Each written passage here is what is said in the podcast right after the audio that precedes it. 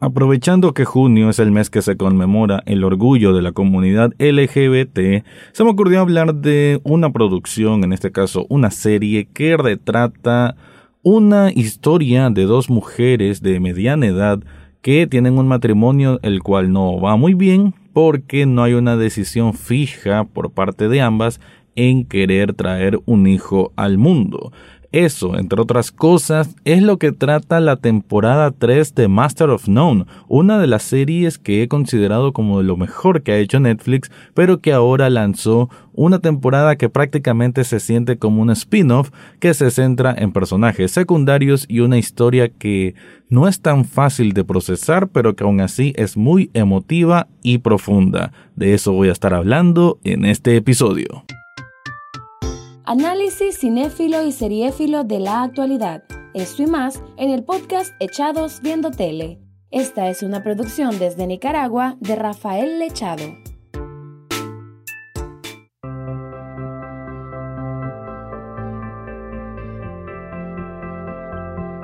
Bienvenido o bienvenida a un nuevo episodio de Echados Viendo Tele, el espacio para escuchar críticas, comentarios, opinión del mundo de las series y algunas veces de películas. Me quedo ahora con una suerte de serie porque muchos dicen que en realidad esta tercera temporada de Master of None, que tiene el nombre Moments in Love, es en realidad un spin-off y a la vez un alejamiento de lo que es su creador y quien era su protagonista, que es Aziz Ansari, que es uno de los grandes comediantes de esta era moderna, que muchos lo conocieron, yo lo conocí por la serie Parks and Recreation, que hacía un personaje quizás muy, em, ¿cómo decirlo? Como el papel del, del burlesco, del ser el escape más cómico de una serie, de, de una sitcom como tal pero que él demostró que tiene una gran capacidad para escribir, para hacer guiones, así como hacer comedia stand-up de distintas temáticas. Así Sansari así fue creando una carrera muy, muy importante, de mucho éxito, y fue hace ya, bueno, más de cuatro años, más de cinco años, que salió la serie Master of None, que todavía muchos críticos la tienen quizás como una de las mejores producciones originales de Netflix y que tuvo un curso corto, ¿no? Dos temporadas que, aunque sí, la segunda temporada es una continuidad de la primera, pero cada una tiene su estilo, tiene su forma de querer contar lo que se quiere contar y hay una evolución en la misma. La primera temporada es una temática mucho más ligera, casi autobiográfica del propio Aziz Ansari, que él hace el papel de un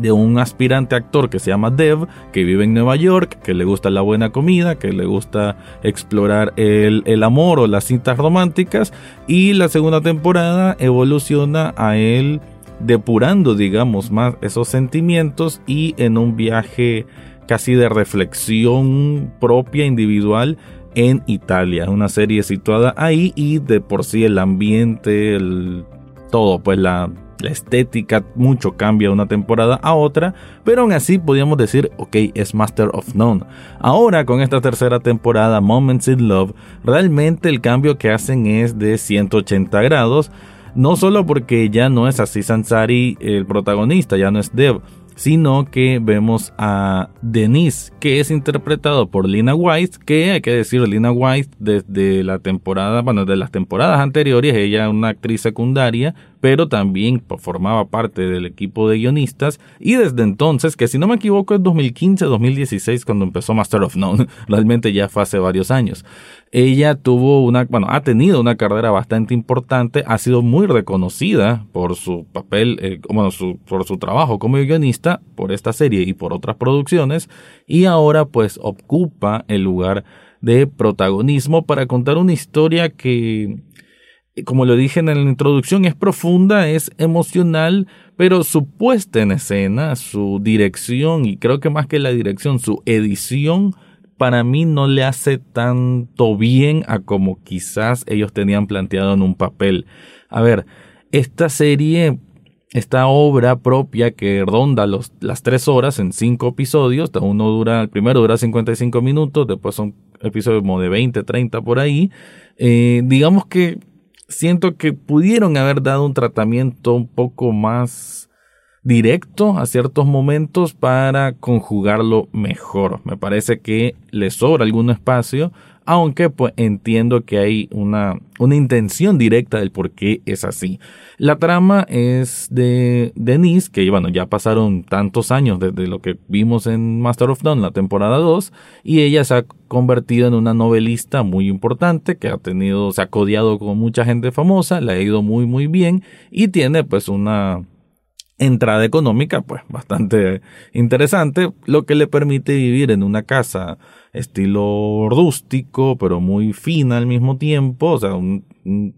¿cómo le podemos decir? Una especie de cabaña en un terreno gigante en, eh, en, las afueras de Nueva York y ella vive con su esposa Alicia. Alicia es una mujer eh, también entre los 35 36 años. Creo que aquí el papel de Denise es como de 40, un poco mayor. Pero bueno, ellos están casados. Aquí no nos hacen ningún preámbulo. Simplemente vemos a estas dos mujeres afroamericanas que están casadas y las vemos en una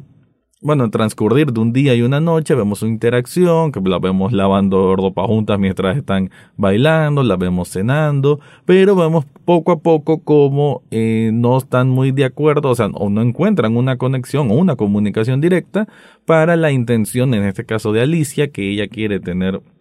traer un hijo a este mundo, y como que Denise no está muy de acuerdo en ello. Eso va creando como una fractura que va obviamente entorpeciendo esta relación y es un poco lo que vamos viendo alrededor de estos episodios. Con lo que hablé la dirección y la edición es de que toma una forma, ok, entiendo, muy, muy original, muy artística, incluso leí por ahí que tiene que ver con un homenaje a una serie de los años 70 de Ingmar Bergman, que Aziz Ansari, que es el director de todos estos cinco episodios, en este caso Ansari decidió estar detrás de cámara más que en ella, aunque sí hace un cameo. Y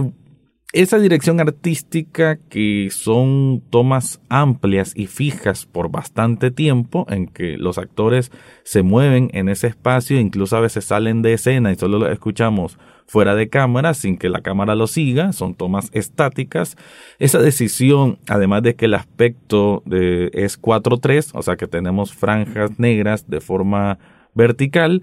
todo eso tiene una intención artística, pero al mismo tiempo no, no sé, a veces no termina de convencer. Me parece muy interesante, una apuesta transgresora, sobre todo por el tipo de historia, ¿no? Que, como digo, dos mujeres adultas, casadas, afroamericanas, no es algo que se mire tan comúnmente en la televisión o en el cine, desde ahí ya me parece algo bastante importante, una historia, sobre todo en este mes de junio, para contar, pero esa dirección y esa edición es lo que a mí no me termina mucho de convencer. Pero bueno, voy a estar aterrizando un poco más este tema, solo que antes te tengo que contar algo.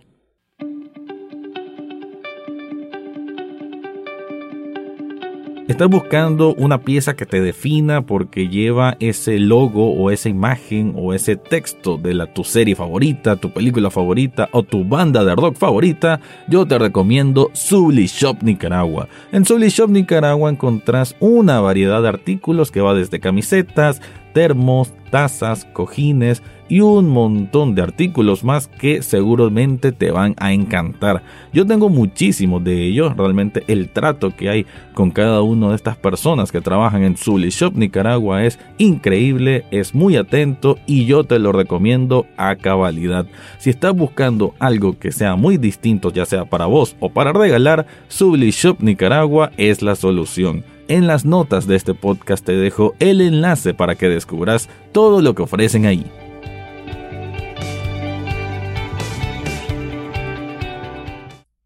Cuando menciono lo de la dirección artística es porque obviamente se nota que hay una intención de que tenga esta estética, incluso vemos que a veces la, la imagen se mira como, como filme, en este caso me refiero que se mira como medio granoso. De hecho creo que indirectamente retoma un poco o, no, o te va a hacer recordar a Malcolm y Marie, que por cierto, aquí en uno de los episodios del podcast ya hablé de esa gran, gran película, que también tiene este aspecto, ¿no? De como imagen como, como granulada, como, sí, sí, se miran varios puntitos, y en esta serie, uh, Así Sansari toma esta misma decisión, solo que sí hay colores, ¿no? Solo que incluso la colorización también para mí te hace recordar como algo homenaje a, los años 70. Creo que todo tiene que ver con lo que mencioné de esta serie de Ingmar Bergman. Entonces, tenemos escenas que se prolongarán por, qué sé yo, 5, 6, 7, hasta 10 minutos en que es una cámara estática. Y eso es algo que obviamente rompe el molde de lo que estamos acostumbrados a ver. El propio Ansari dijo en una entrevista, si no me equivoco, al New York Times, de que siente que la televisión ahora es muy rápida, de que todo es de cortes de edición muy rápidos y que la, o sea, el ritmo en sí es muy rápido y que él estaba buscando con esta temporada 3, Moments in Love, algo distinto, algo que fuera en la dirección opuesta. Y realmente que se nota que va en esa dirección opuesta porque, ah, como dije, son escenas bastante largas que se vuelven tensas, que entiendo, y, y vuelvo a esto, que creo que tiene un gran mérito, el sentirnos a nosotros, los espectadores, que estamos ahí presentes, incómodos, viendo una discusión de pareja. Eso me parece, pues, muy maduro, o sea, se mira como algo muy, muy bien logrado, pues, desde la, desde la dirección de los actores en sí, el, performance, porque casi siempre vamos a encontrar escenas de, de dos personas máximo. A veces hay tres y nos sentimos en esa, como, como tiene ese aspecto del 4.3, sentimos como que están encerrados en una caja y creo que es parte del efecto de lo que quieren dar a entender, por lo menos en una primera instancia, con que están encerrados en una relación estas dos personas que tienen esa diferencia con este aspecto tan fundamental en la vida, sobre todo en la vida adulta, como es tener o traer una vida a este mundo. Uno de los episodios que sin duda es el que más destaca y el que más destacaría y hasta te, te digo a vos, si no quieres ver tres horas de, de muchas imágenes estáticas y diálogos que aunque sí son muy íntimos, no, no, no siento que a veces logren aterrizar quizás de la mejor forma.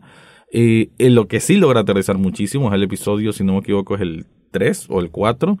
Es el que Alicia ella decide por su cuenta tener una, bueno, someterse a un tratamiento para ver si puede quedar embarazada y vemos todo esa,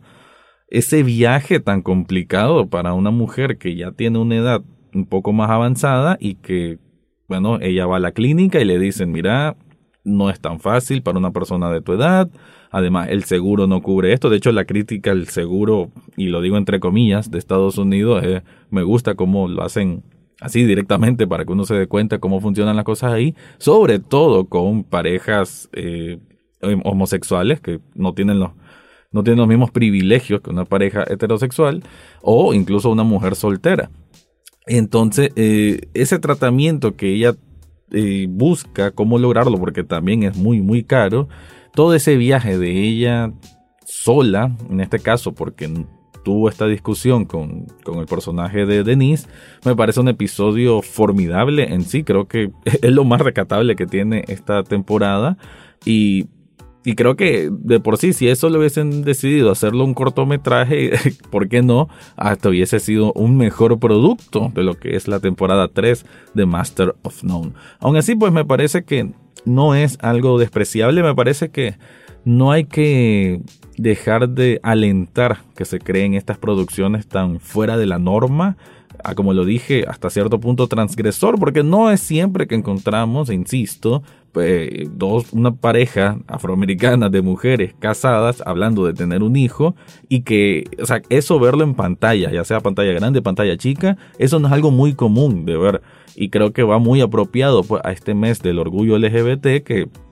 cada vez esta causa pues es más aceptada en el mundo como tendría que ser. Y me parece que por lo menos este tipo de producciones que ayudan un poco a, que sí, a que continúe la plática, ¿no? Que continúe la apertura de, de mentalidades y en este caso pues con gran con gran dirección, un poco exagerada, ya dije, por la duración que hay. La edición me parece que precisamente pudo haber ayudado a que fuesen tres episodios, no, no cinco, o haber dividido en menos duración, o haberlo hecho una película, porque incluso me pongo a pensar, es cierto que hay transiciones en cuanto a tiempo, en cuanto a personas que ellos se encuentran, entre ellos el cameo de Aziz Ansari, que lo llega a visitar a esta cabaña, Pero todo esto creo que funcionaba como una película. Creo que no era necesario extenderlo tanto. Oh, y el cierre que tiene es... Mm, no puedo decir que es completamente satisfactorio. Creo que es... Bueno, pero al mismo tiempo no es satisfactorio, pero sí se siente muy,